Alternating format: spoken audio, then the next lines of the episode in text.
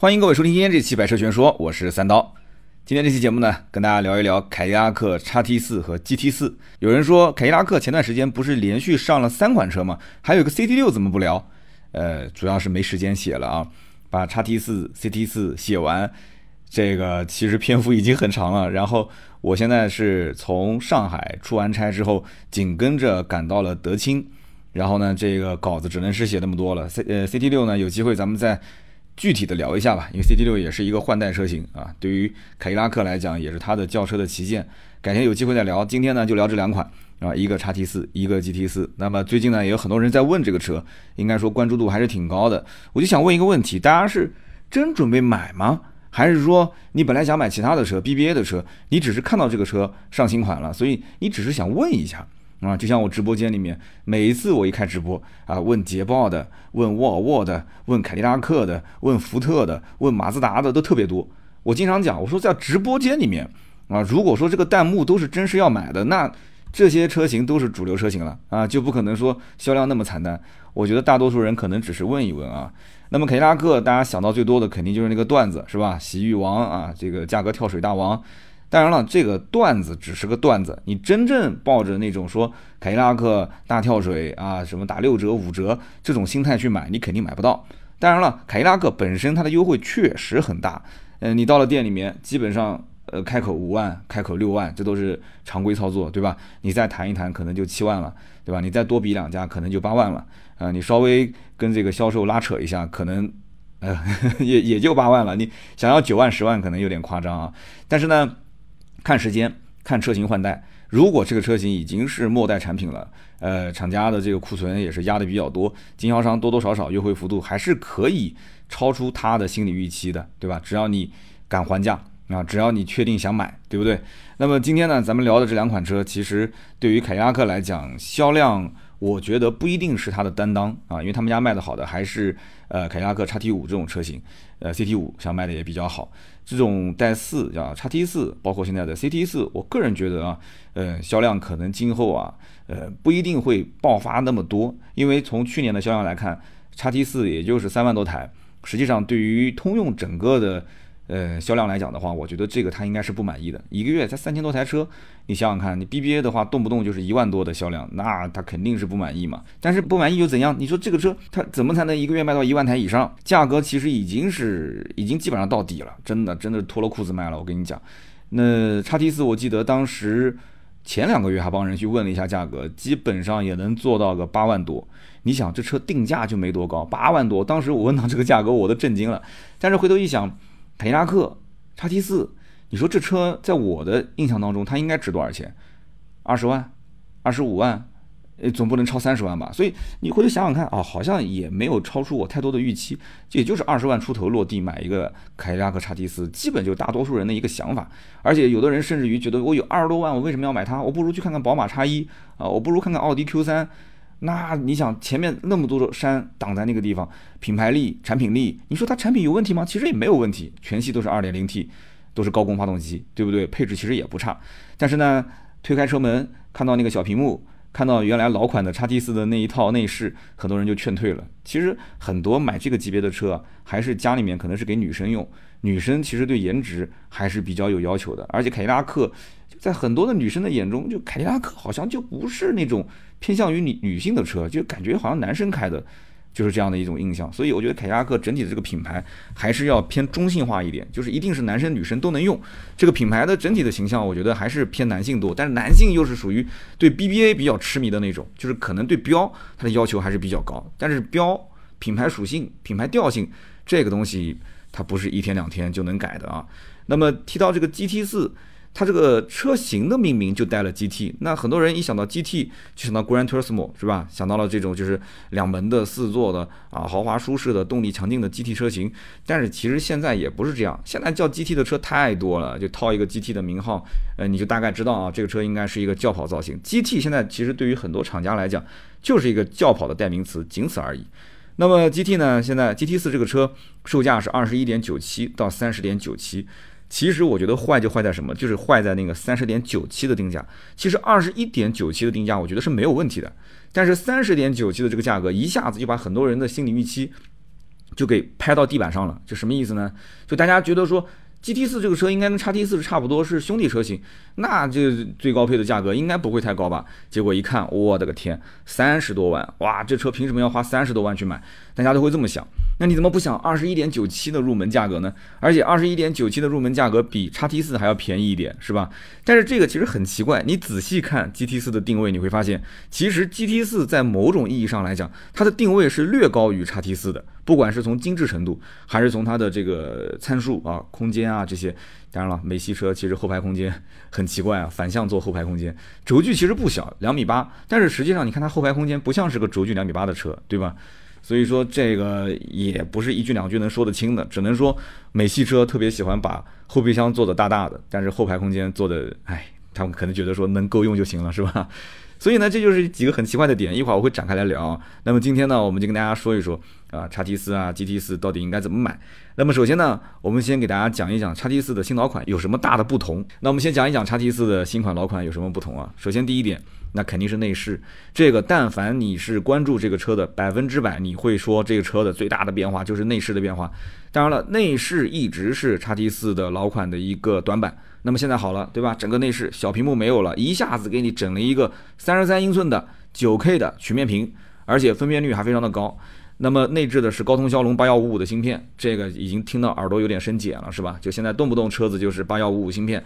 而且最关键就是什么？这个屏、这个芯片全系标配啊，全系标配。即便是最低配的二十二点九七万，它也有这样一个三十三寸的屏。那不像有一些车型，对吧？它低配就不是这种啊大连屏，然后高配、中配都是大连屏。那么不只是凯迪拉克，包括你看现在别克，就感觉这个屏像不要钱一样的。别克的新君越、别克的 E 五，现在也都是全系标配这个曲面大屏。所以看得出来，就是现在通用整个。上汽通用是挺下血本的，就是他可能已经意识到了，就这个屏啊，就是大家好像是特别感兴趣。那么是不是一块屏就能拉动它的销量呢？我个人觉得，嗯，有影响，但是呢，不是说影响那么大。现在有些人也会说什么呢？就是说啊，我不要那么大的屏，你给我那么大的屏，我我我我没用，对吧？这这功能有就行了。所以你看，你这，哎呀，我真不知道该怎么讲。对吧？没有的时候你天天吐槽，那有了之后啊，我又不要那些屏，我保留一些机械的按键会更实用啊，就不能盲操啊，机械可以盲操，反正这个你也不买，对吧？你在网上敲敲键盘，就就就这么回事儿吧，对吧？这个怎么讲呢？就这个屏呢，其实我觉得还是要有的，因为当下现在呢，各家车企真的是内卷的非常的厉害。这屏幕呢，一个是看尺寸，二一个呢看素质，就是屏幕素质；三一个呢是看它的整体的操作的流畅性啊，包括今后的稳定性啊。那功能当然也得越多越好，是不是？那么这个屏不管是从颜值上，还是从整体的实际上手体验上来讲，确实还可以，还不错啊。整体的动态显示效果和字体确实还可以，但是呢，就是这个屏呢，就给人感觉。总是就好像缺那么一丢丢的高级感，我不知道问题出在哪儿。如果大家有这种感觉的话，你可以一起在评论区讨论一下。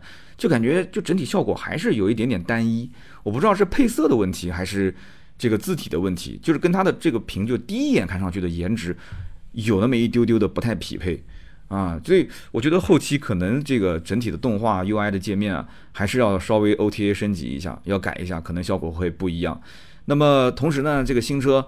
呃，虽然说有了一个酷炫的屏幕，但是它也保留了一些实体按键，对吧？你那你就闭嘴了啊！有人讲说那车内完全没有实体按键，那我是有意见的。好，我也给了你一些，整套的空调系统你可以通过实体按键来进行操作，对吧？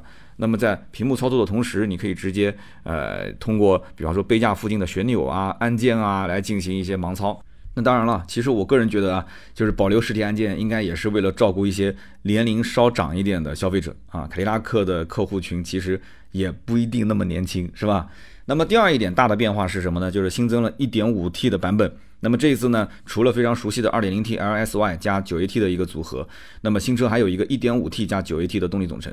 那么这个 1.5T 呢，我相信了解凯迪拉克的人应该都很清楚，就是之前 CT4 上面的那个阿凡达的引擎，最大马力211匹，最大扭矩270牛米，动力参数呢其实并不弱，并且呢它只要加92号汽油就可以。但是我个人觉得啊，你从之前 CT4 的销量上来讲的话，它的主销车型还是 2.0T 的豪华卖得好，就说明什么呢？就是凯迪拉克的客户其实对于动力它还是有一些要求的。当然了，可能有另外一层原因，也是因为优惠幅度非常的大，所以 1.5T 跟 2.0T 的实际的成交价的价差没有那么大。所以呢，2.0T 豪华版的 CT4 卖得好，那么 1.5T 豪华版跟它之间实际成交价也就差那么两万块钱左右。呃，我觉得主要还是在这方面，就反正已经买凯迪拉克了 CT4 了，对吧？也不差这两万块钱了。那么这一次还有一个看点是什么呢？就是新款的凯迪拉克的 XT4，它的价格是有官降的。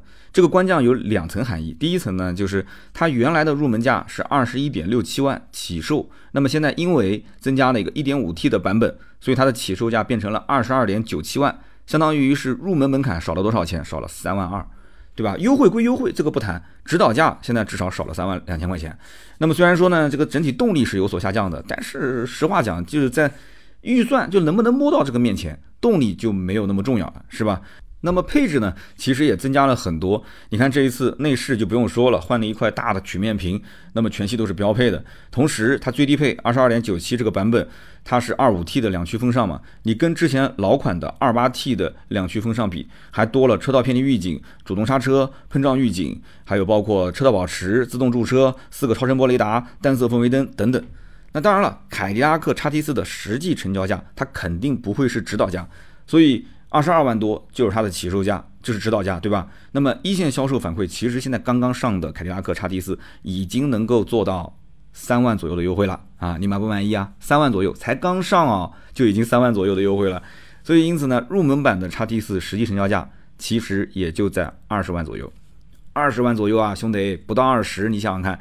那么老款的叉 T 四的优惠其实在八万上下，那么按照这个行情推算的话，应该很快就能到五万。那可能到七万左右还得要再等一等，我不知道年底能不能做到这个优惠啊。那么二十二点九七万的入门价格，如果说结合七万的优惠，成交价也就在十六万上下。哎，兄弟啊，你用一台 CRV 和 RAV4 的预算，你去买一辆凯迪拉克 XT4，哎，我就问你香不香？所以这个优惠行情，我不知道是不是大家都知道啊。就是真的要到了这个价位的话，我觉得这个你什么配置少一点，或者是动力弱一点。重要吗？我觉得一点都不重要。这关键就是你能够得到啊？问题是，对吧？凯迪拉克是豪华品牌吗？我觉得这个问题也不用去，不用去讨论了，对吧？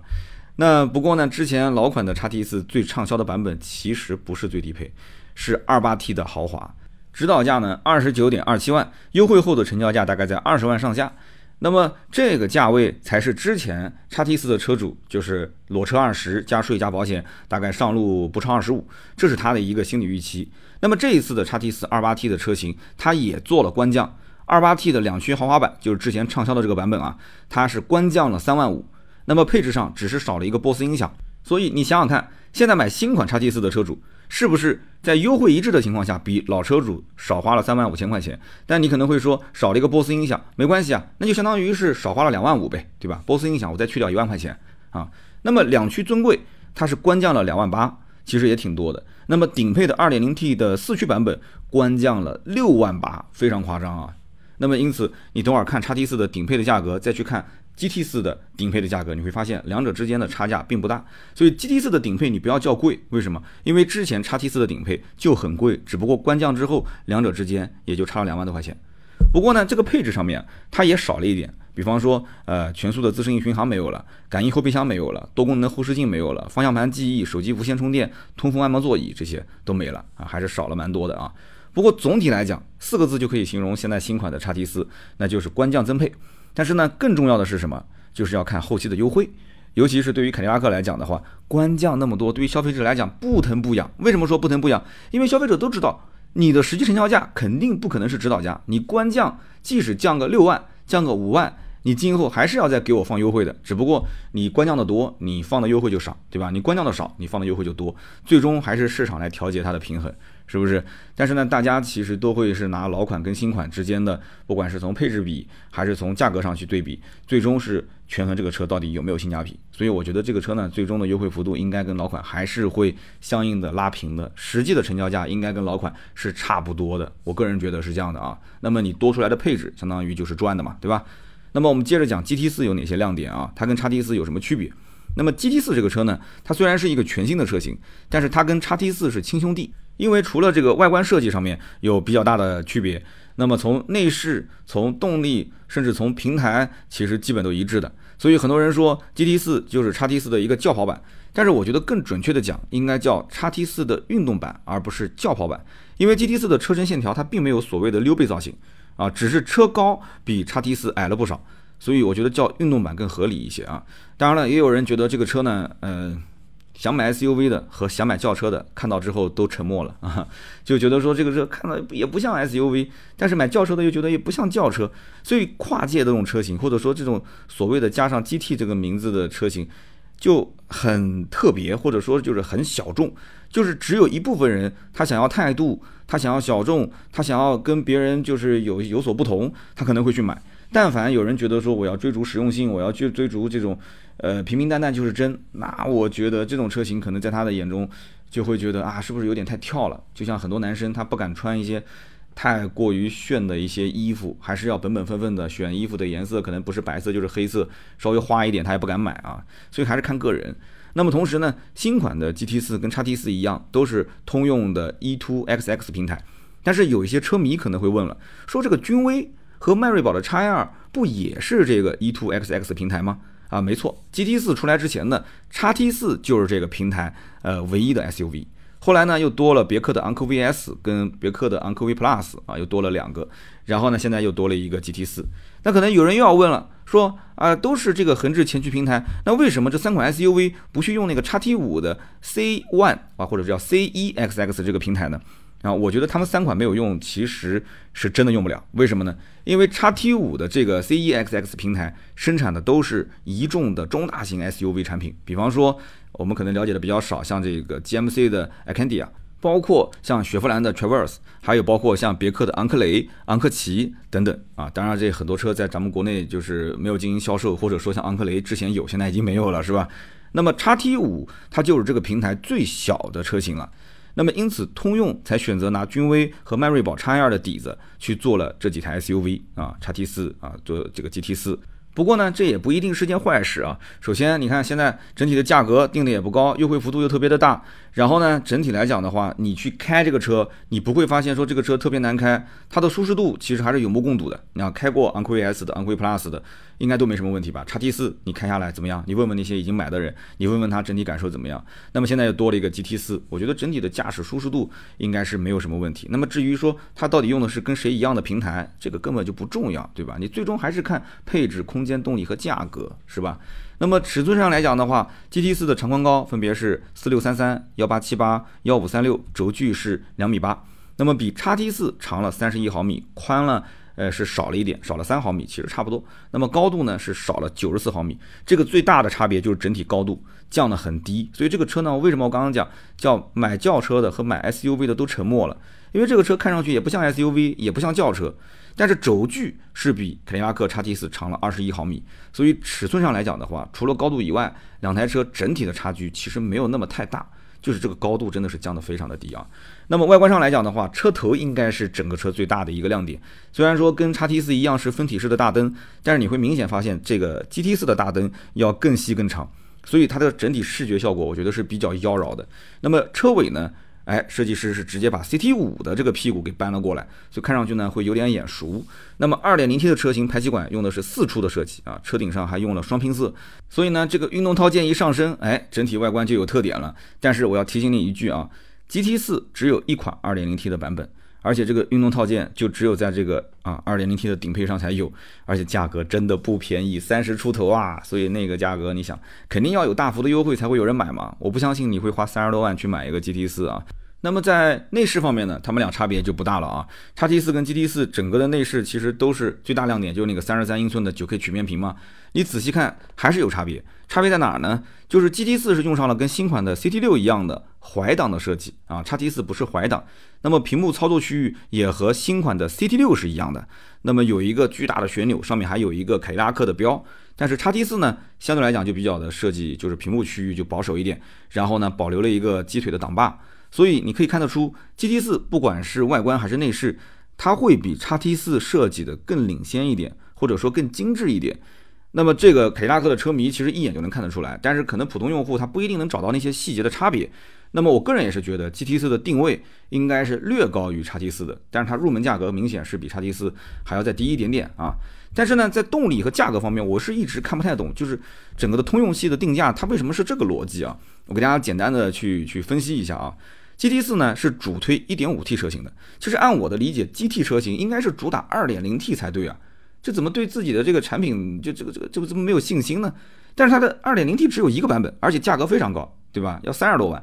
它现在是三个 1.5T 的版本，只有一个 2.0T 的版本，而且 2.0T 还是个四驱。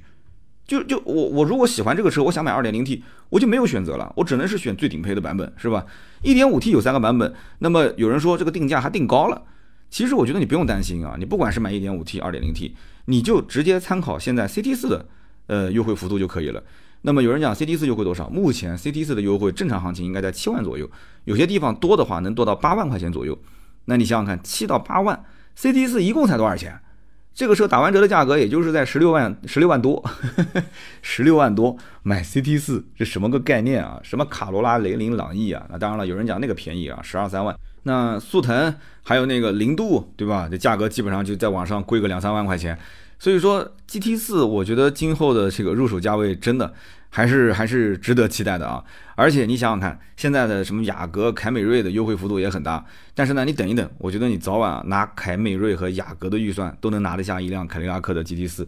那么此外呢，在配置上面，GT 四呢也要比叉 T 四更丰富一些。比方说，叉 T 四全系都没有前雷达，没有全速的自适应巡航，没有三六零全景影像，没有电动折叠后视镜，没有 HUD，没有座椅记忆。但是呢，GT 四你要是买到高配，这些你都能看得到。不过呢，GT 四它也有一些配置上的缺失，比方说没有全车的无钥匙进入啊，没有座椅按摩，没有车载的空气净化，没有真皮座椅啊。有人说啊，都是织物吗？不是的，它最低配呢是织物加皮，其他的版本呢都是仿皮座椅啊。这个呢，我觉得就有点像隔壁的帕萨特迈腾呢，就是属于什么呢？就是说我呢有的配置，对吧？叉 T 四有的，GT 四它就没有，但是 GT 四有的配置呢，哎，我叉 T 四就没有。帕萨特跟迈腾，其实你要是买过这个车，你去对比就会发现就是这样子的。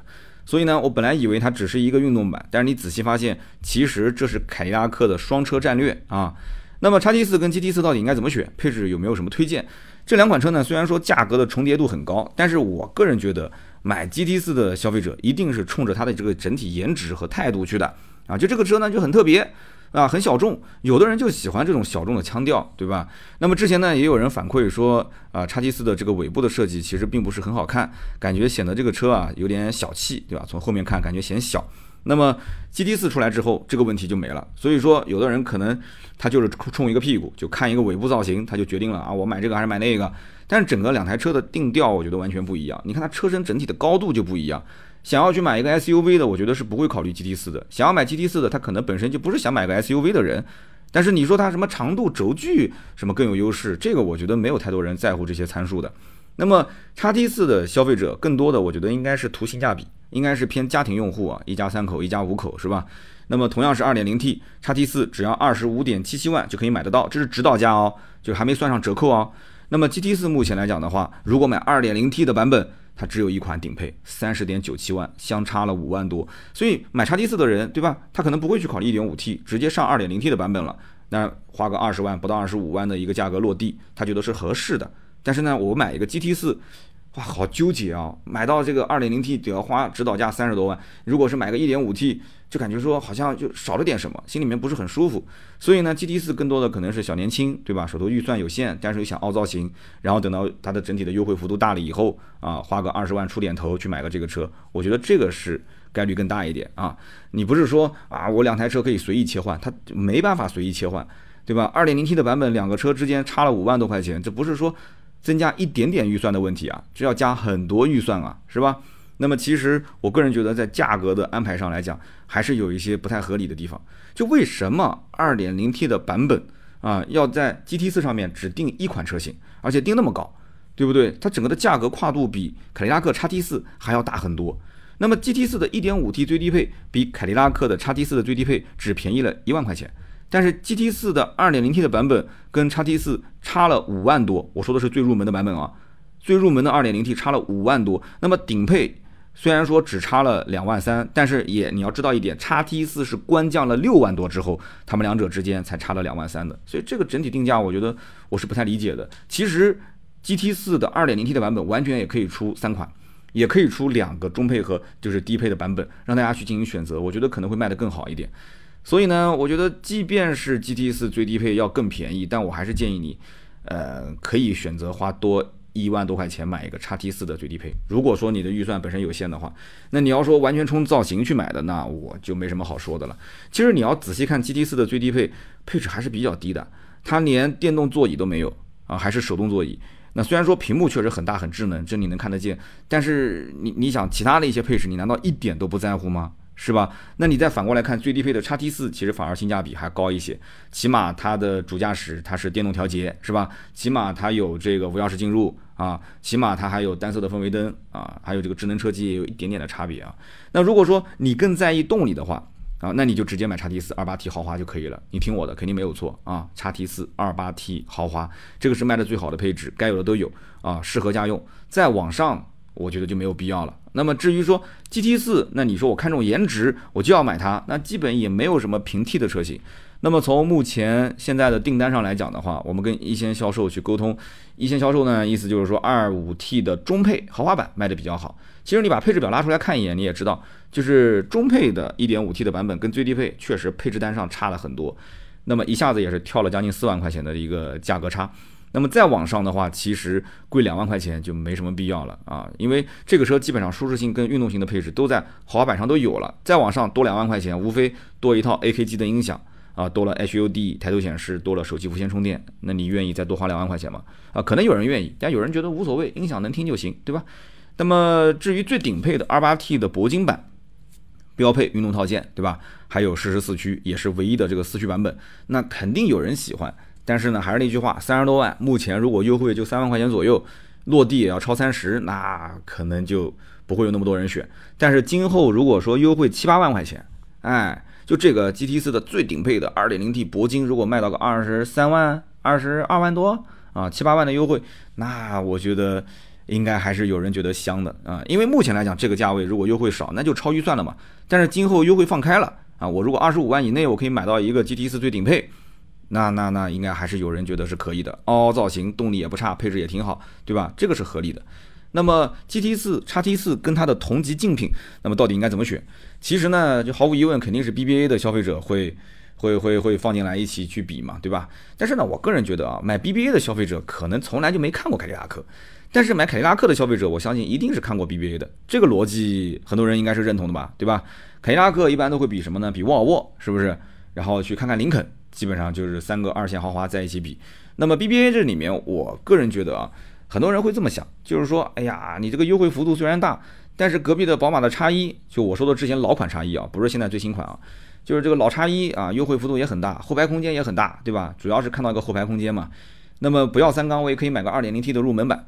那么奥迪 Q3 其实整体颜值也不差，奥迪呢虽然品牌力下滑了一些，但优惠幅度也很大。就是如果说我中规中矩，那我不如买个 Q 三，对吧？那这个理由就买好像叉 T 四就不多，就感觉是这种样子。而且在整个凯迪拉克的车系里面，其实叉 T 五的名气很大，叉 T 四有的人第一时间还不一定能想到。然后呢，真正他想到了，去到店里面看到了啊，这车我也能买得起了。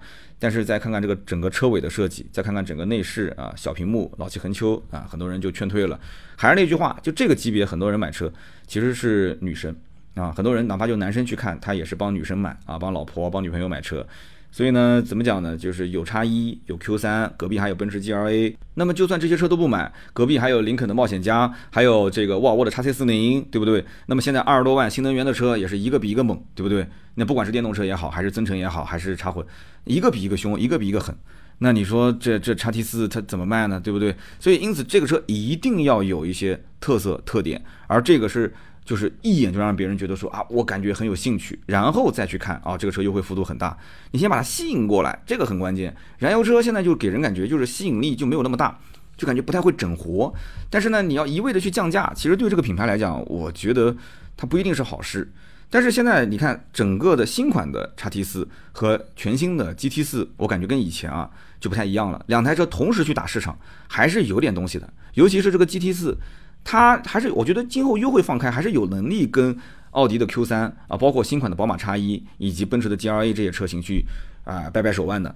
全新的外观设计啊，还有这个内饰的大连屏，然后 2.0T 的高功发动机，还有这个适时的四驱，然后再加上 1.5T 的这个低入门门槛去进行兜底，定价呢是明显比 BBA 要便宜个三到五万，优惠还没算上啊。不过呢，我个人觉得啊，消费者更多还是看后期的优惠幅度怎么样。所以呢，短时间内我觉得销量上应该不会有很大的上涨。那么只有等真正优惠放开，那个时候才是新款的 GT 四跟叉 T 四大显身手的时刻啊。那我个人觉得，你如果想要尝鲜入手，现阶段的话，最好是等到五万左右的优惠才算是比较合理的一个入手时机啊。真的能等的话，我觉得七万七万多到八万，我觉得也也就是时间问题吧。那么听到最后呢，我相信很多人对这两款车还是比较有兴趣的。那么你应该也知道啊，GT 四呢是一个中国特供车型，但是也能看得出来，这凯迪拉克在国内呢是想搞点动作的，想要拉动一下销量的，对吧？因为毕竟叉 T 四这么多年啊，还是需要需要需要做一些大改了。那么这一次算是中期改款，凯迪拉克一下上三款车，其实叉 T 四是中期改款，GT 四是个全新车型，CT 六是换代，对吧？整体这个动作还是挺大的，但是在网上感觉就整体声量好像不是特别的大。说实话，我个人觉得啊，其实凯迪拉克的车子对于某一些人群来讲还是挺适合的。就是怎么讲呢？凯迪拉克可能对于自己的销量要求还是比较高。我觉得目前来讲，它日子过得其实也是可以的，对吧？除了 BBA 以外，再往下看整体销量，二线豪华里面，当然了，凯迪拉克官方肯定不承认自己是二线豪华，豪华就豪华，不分什么一线二线。就是你从销量上来讲的话，仅次于 BBA 也算是可以了。但是这个前提也是优惠幅度非常大，对吧？那么有人讲这个理想很丰满，但是现实很骨感。GT 四跟叉 T 四的差别，我个人觉得其实没有那么大。骨子里面，呃，GT 四还是一个正统的 SUV，只不过它造型整体设计啊，相对来讲比较低趴。那么跟它的这个 GT 这个命名其实也有一些格格不入。那就像刚刚我说的，就这两个更像是凯迪拉克的一个双车战略，就是你有的我没有，我有的你没有。然后呢，那么多拿着二十五万左右的预算的人过来看凯迪拉克，等于说多了一种选择，对吧？但是我个人觉得，就是这种低趴的造型啊，然后又又所谓的轿跑啊，还是不够彻底。其实我觉得凯迪拉克作为一个豪华品牌啊，应该是整一点花活啊，或者说要玩一点特色，或者玩一点态度出来。你比方说 GT 四，哎，能不能出一款双门的跑车，对吧？你可以把它那个溜背就真正的溜下来，就溜背 SUV 就彻底溜背，对不对？那么 C D 四其实也是一样的，之前有很多人有呼声嘛，说 C D 四就出个两门不挺好嘛，对吧？两门加无框车门多酷啊，酷就要酷到彻底啊，要给人感觉你这个品牌有态度。那么这样一来的话，我相信第一个年轻消费者肯定喜欢，其次很多人群他就会对这个品牌死心塌地，他玩的就是这种跟别人不一样的感觉。那现在你要追逐销量的话，那对不起，销量你就要大众化，你就得是个水桶车，那你就会失去特色嘛，对不对？你看隔壁的别克其实就挺有特色了，现在别克它不就有昂扬吗？那不管卖的好不好，那至少那别克敢这么玩啊，对吧？昂扬其实做的就我觉得挺有特色的，但是放在别克这种就是大家听到别克觉得就是一个普普通通的家用车，就放到他那个展厅里面反而是格格不入。我觉得就真的是昂扬这个设计，其实拿过来。再稍微改一下，就变成一个轿跑 SUV，放到凯迪拉克贴个凯迪拉克的标，我觉得反而更合适，说不定关注度更高，你说是不是？行吧，今天呢，以上就是聊这两款车，一个是叉 T 四，一个是 GT 四。那我的一些观点跟大家进行分享，大家如果有什么想说呢，也可以在评论区交流。当然了，换代的 CT 六今天没聊啊，实在是时间有点长了啊，稿子我实在写不过来了。等到回头有机会，我们专门拿一期节目出来，好好的聊一聊，可以横向对比嘛，对吧？还是那些车，什么 A 六啊、五系啊、奔驰 E 啊这些，对吧？那么今天呢，咱们就先聊那么多啊，大家有什么想说的，评论区交流。同时不要忘了，听到最后呢。咱们的老铁给我的节目多多投一投月票，咱们月票呢每个月啊前几名咱们就送送啊不是小礼物了，就是送一些我们的特色的周边礼物给大家。那么同样每期节目的评论区呢，咱们也会有抽取三位送送价值一百六十八元的芥末绿燃油添加剂一瓶，大家也可以多多留言啊。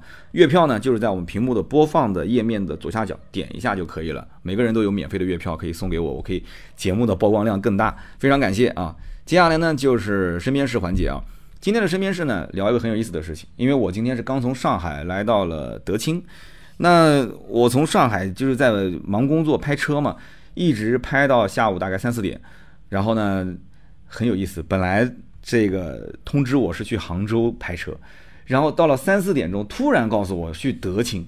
那也就是说，我原先去杭州的车票肯定是要取消的，对吧？那么改到德清，因为我去过德清，我知道莫干山这边嘛，它是有高铁站的。但是我搜了一下，上海到德清是没有票了。没有票怎么办呢？那我来想，那周边是什么地方呢？湖州啊，湖州高铁站也可以去。那我就去到呃看湖州，湖州也没有票。那我在想，那那不行的话，去安吉，对吧？安吉也有一个好兄弟在那边，实在不行跟他借辆车。然后看了一下安吉，安吉也没有票。哎，有意思了。有人就说了，说是不是现在经济过热了，对吧？长三角这一带好像就是高铁票特别难。然后呢，我就没办法，想了想，我说这怎么去呢？后来我想到租车，租车很有意思啊。我上到那个叫神州租车平台上面，那就租个便宜一点的呗，对吧？最便宜的大概一百五、一百六，那我就租一天，也没多少钱，无非就是个油费、过路费，是吧？结果就涉及到一个什么问题呢？我既然从上海租车，我租到了德清，那我不等于就是异地还车了吗？对吧？那我既然已经租了，既然已经是异地还车了，那我回去呢？对吧？我德清回南京的票其实也不多。那 OK，我从德清能不能直接开车回南京呢？反正也是异地还车。好，我就选择了异地还车，从上海租车到了德清，然后我再开回南京。结果我一看多少钱？一天时间八百多块钱，异地还车费用五百多块钱。我的个天哪，对吧？就车的费用不高，一百多，一百一百四五，一百五六，他肯定还要买保险嘛，对吧？再加上异地还车，等于是八百多。我觉得这个有点不划算。后来我想了想，那怎么去呢？对吧？又没高铁票了。后来我就想到，哎，能不能用顺风车？后来我就在滴滴上面先下了个单子，哎，下了个单之后，哎，匹配度很高，有个百分之九十五。然后呢，时间也差不多，我是六点钟想从上海去德清。然后过了一会儿，那个人抢了我的单，然后给我打了个电话。他什么意思呢？他的意思就是说，呃，你呢要跟我还有车上的就是另外一个乘客去分摊这个过路费。我说这个我我我坐顺风车不多啊。我说这个是平台的规定吗？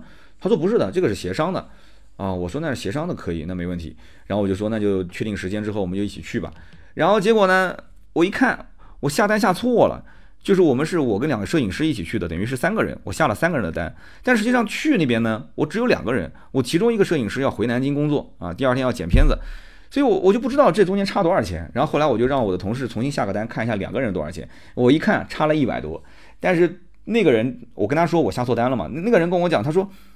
其实差不了多少钱，就差个小几十块钱，因为你每多增加一个人，增加不了多少费用。他忽悠我，哎呀，我当时觉得说就不舒服，我觉得这哥们儿忽悠我啊，就是因为我用另外一个手机，只要一下单，这个谎言就被戳破了，就两百多一点点，但是实际上我下了三个人的单是三百三百二还是三百三。这价格比较高，我心里有点不舒服。我说那能能不能你这样子就别收那么多了嘛，对吧？你稍微收个两百六七我都能接受。他说不行啊，不但不行，而且这个过路费还跟我在一起算。所以呢，我就有点不舒服啊。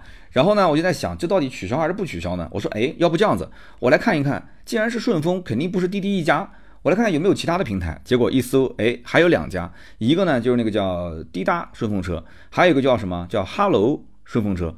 然后我在想说，那那这两个平台是比滴滴要小，还是说它就是专门做顺风车？说不定单子更多。于是呢，我就在那个叫呃哈喽顺风车上面，我就下了个单子啊，从上海到德清。结果很快就没有几分钟，叮咚，哎，手机短信过来了，说有人接单了。然后很快那个电话就打过来了，说你是不是要从上海去德清啊？我说对。他说那个我我这边还有一个人，你这边几个人？我说我下单是两个人。他说没问题，等会儿我我就到你指定的地点来接你。两百一十块钱，啊，这个就很划算了。然后我跟他讲，我说我到时候去到那个位置，可能周边大概在一两公里之内，你要帮我送到酒店，因为我现在不知道住哪儿，但是一定是在我那个目的地周围大概两公里左右。哎，那个哥们儿也是挺好讲话，说没问题啊，你到了那边，到时候我带你就转一下就可以了。然后这个平台还有个好处是什么？它是平台明确，就是说你是选择跟呃车主平分这个就是。一人一半承担这个过路费，还是说你不想承担，还是说你全部承担？它有三个选项。我跟你讲，其实我不是不愿意花钱，就是你要提前跟我讲好，就是协商这个东西，我觉得就就就就有点不是很舒服了。然后我就选择我跟车主平均承担，对吧？平均承担就你提前讲好，别人愿意接你这个单就接，不愿意接就拉倒，对吧？然后呢，到了目的地，两百一十块钱再加上四十块钱，等于就是一个二百五，就是一个二百五。然后呢，在这个路上也很有意思，这个司机呢也挺善聊的啊，就跟我在一起聊天。车上还有一个人，是一个女士，年龄呢应该比我稍大一点。这个女士呢是在上海这边做家装的生意，就是家庭装潢。然后为什么做家装呢？我当时一猜就猜到了，我说你可能是做地板行业的。他说啊，你怎么能猜到？因为我为什么我知道？因为湖州当地就是这个木地板特别的盛行。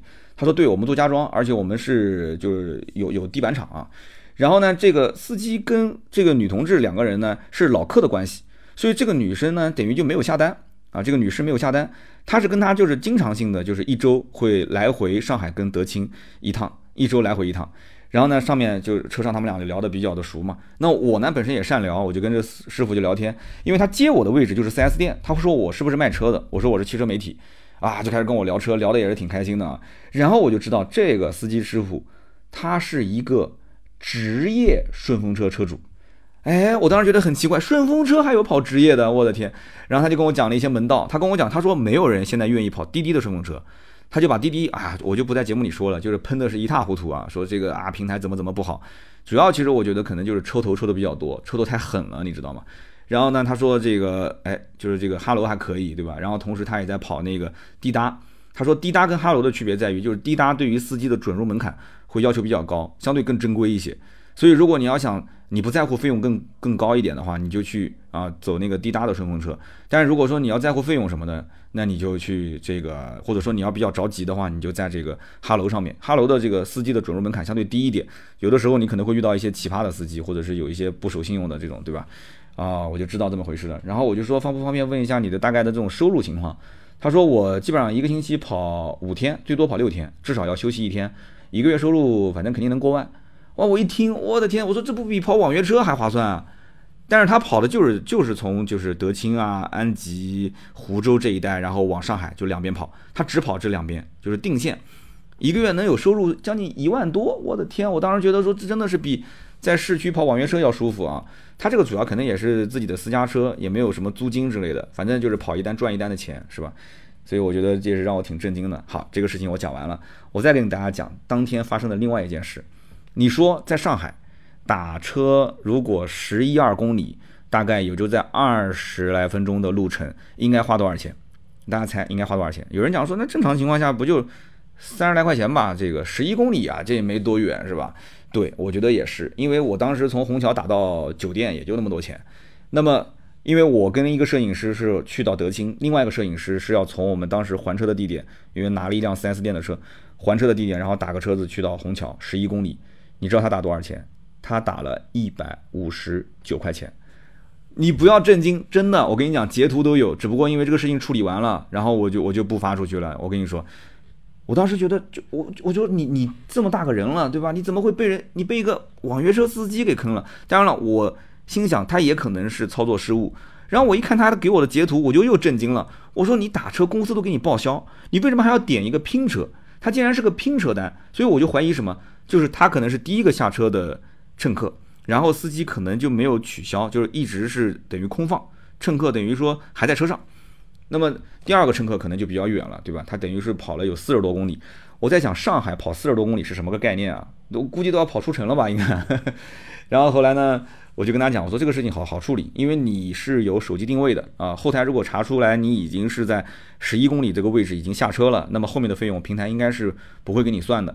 结果呢，他他不会操作，你知道吗？就这么大个人了，他不会操作，他的注册的手机是已经注销掉的一个手机号，所以呢，打电话过去之后，他不是那个就是下单的手机号，那客服说我也不能确认你是车主本人是吧？就是乘客本人。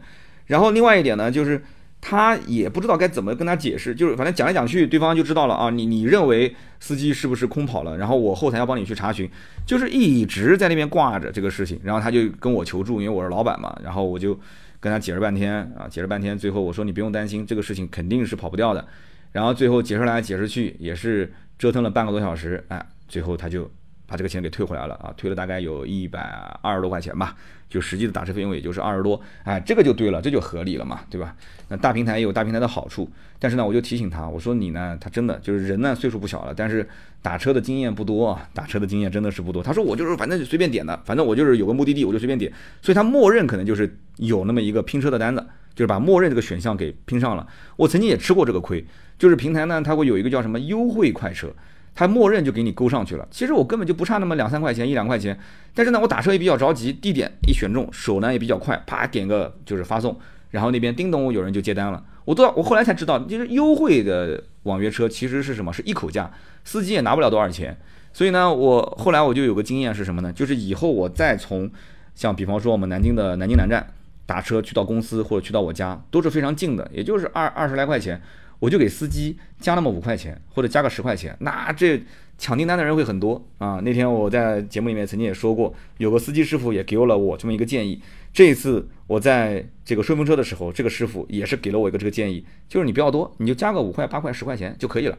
那个师傅可能到时候你到现场，他都帮你搬行李，都帮你开车门，他说这个感觉非常好啊。我说行，我知道了，对吧？所以给大家也是呃一点点小小的建议啊。所以今天从上海到这个德清，真的遇到了很有意思的一些事情，给大家分享一下啊。那么接下来呢，就是关于上期节目的留言互动。上期节目呢，咱们聊的是未来的 ES 六啊，就是我就想不太明白这个价格为什么不再往下放一放？如果再往下放一放，冲冲量，我觉得这个企业其实活力一下子就能被激发起来。呃，我分享了一些我的观点啊。那么很多朋友呢，其实对于未来这个品牌呢也很矛盾，就是在很多人的眼中，他还是认为未来是一个高端的电动化的品牌。但是大家都很担心，就这个企业一直在亏钱，每一年的新闻都是动不动亏个一百个亿、两百个亿。那么点赞最多的一条留言也是这个叫做“紫气凡尘来”，也是老听友了，他是很多人啊在旁边点赞。他的留言就一句话，他说：“我还真就怕未来的资金链断裂。”其实很多人都是这样子，就是一看未来，我的天，他到底是什么样的一个商业逻辑呢？就是你你砸那么多的钱，是想把对手都卷死吗？还是说你砸那么多的钱，在某个时间节点，你的整个的这个利润率啊，它就会突然之间，你不可能一夜之间就高。还是说怎么样？你你要有个慢慢让我看到你的成本越来越低，然后是趋于赚钱的这样的一个企业。所以很多人没想通，没想明白。作为车主来讲的话，那当然了，眼前的利益就是说品牌要保持高端，那同时呢，我能得到一些实惠。但是好像感觉说啊，这车的价格现在整体来讲，也也没有想象中的那么那么的一眼就有性价比。那品牌确实也有一些特色，比方说服务，比方说换电。但是我兜里的钱就那么多，对吧？你像我上次去分析 ES 六，你没个四十万，你可能就玩不了这个车。那四十万，那我我讲了嘛，你要我买车，那我可能就三十出头一点点，我跟四十之间还差了将近十万块钱的预算。但是这个车整体的定位，其实放到整个市场上来讲的话，它有可以平替的车型，也就是三十多万的。那怎么去打这个市场？你完全就是靠大家对于这个品牌的信念吗？对于它的这个服务吗？对于它的换电的这种追求吗？所以这是一个摆在面前就是非常现实的一个问题。所以这条留言仔细凡尘来啊，他说我就是怕资金链断，这应该也是很多人非常非常担心的一个点啊。那么上期节目呢，咱们也聊了高考啊，也聊了我对于就是孩子教育的一点点小小的自己的看法啊，不一定正确，然后大家也在节目的评论区讨论。有一位叫做静 A 四，他说刀哥，你的女儿才上小学吧？你这么早就跟他谈这个，他想说的就是我谈关于就是上大学谈恋爱这个事情。他说我真的佩服，其实也不需要佩服。其实我身边我感觉很多八零后的家长还是比较开明的。我看你这头像，你们家孩子应该也不大，你的岁数应该也不大，对吧？我觉得就是现在的父母更多的还是希望跟孩子一个就是，呃，不是说天天去打他，或者是冲着他发火，你就能树立你的权威，而是说你你真的是要陪他玩儿。虽然说我陪的时间不多。但是我孩子其实应该也能理解我吧，我我跟他有的时候私下沟通，我说你能理解我吗？对吧？他，对吧？这个我就不说了，说了就心酸了啊。那么我跟他的沟通还是挺多的，因为我本身就是一个特别善跟人聊天、特别爱聊天的一个人。就我们家孩子，虽然说可能老婆对他的这个脾气啊、品性啊更加了解，但是呢，我我从侧面去观察，我也知道，就是我们家孩子其实大概是什么样一个性格。那么他的同学有的时候到我们家来玩，看到我们家我有篮球啊，又是吉他，又是滑板，他们就会觉得说你老爸跟我老爸就感觉区别很大。然后呢，我也会适当的去参与跟他们聊聊天。他们家就是别人的孩子，就是会觉得，哎，你老爸真有趣，你老爸很有意思，很好玩。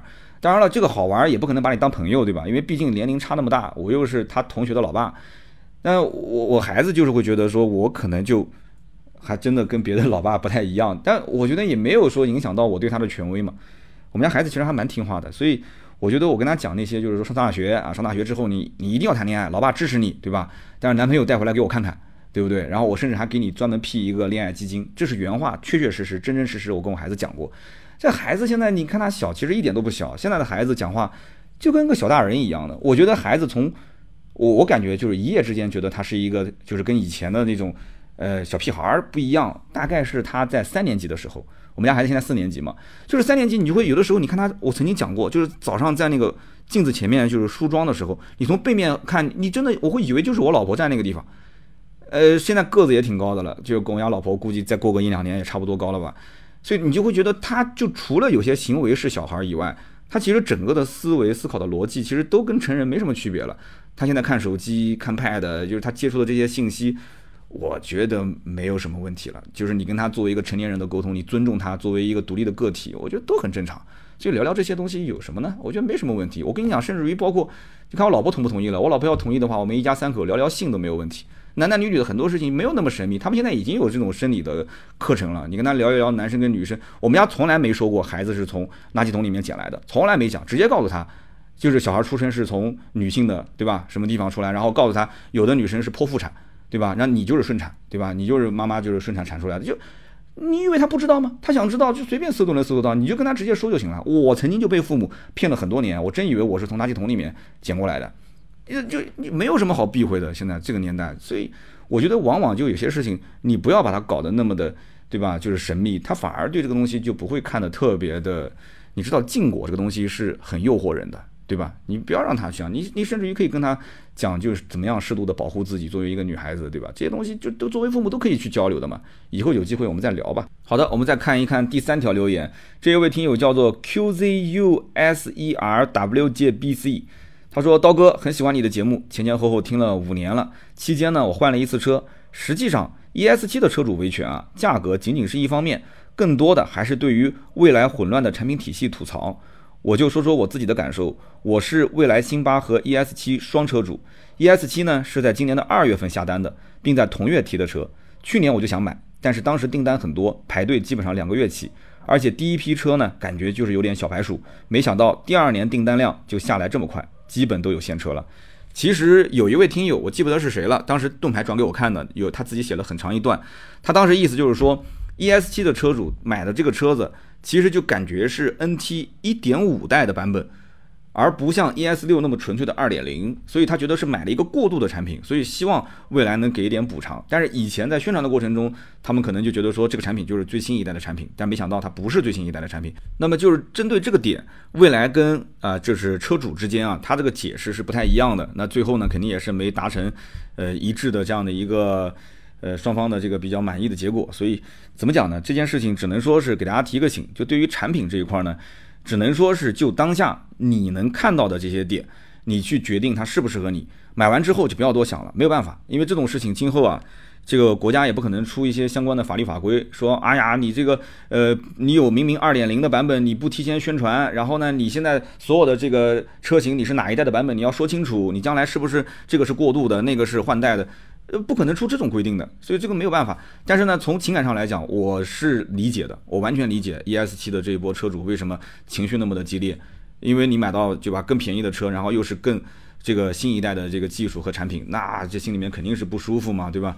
所以这个只能是厂家要好好的反思，就到底怎么样去规划自己的产品体系。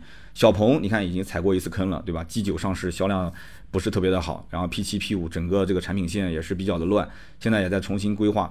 那么未来其实这次也算是踩了一个小小的坑，那么就会发现，就是整个曾经哇卖的很好，然后很辉煌的这些车企，随着一年又一年、一年又一年的这种激烈的竞争环境，大家都是如履薄冰啊，真的是如履薄冰啊。所以呢，这个怎么讲呢？我个人是希望咱们国内的车企，特别是前面已经是前几步跨的还不错的，后面一定要维护好自己的品牌形象，一定要走好自己的路，找好自己的节奏。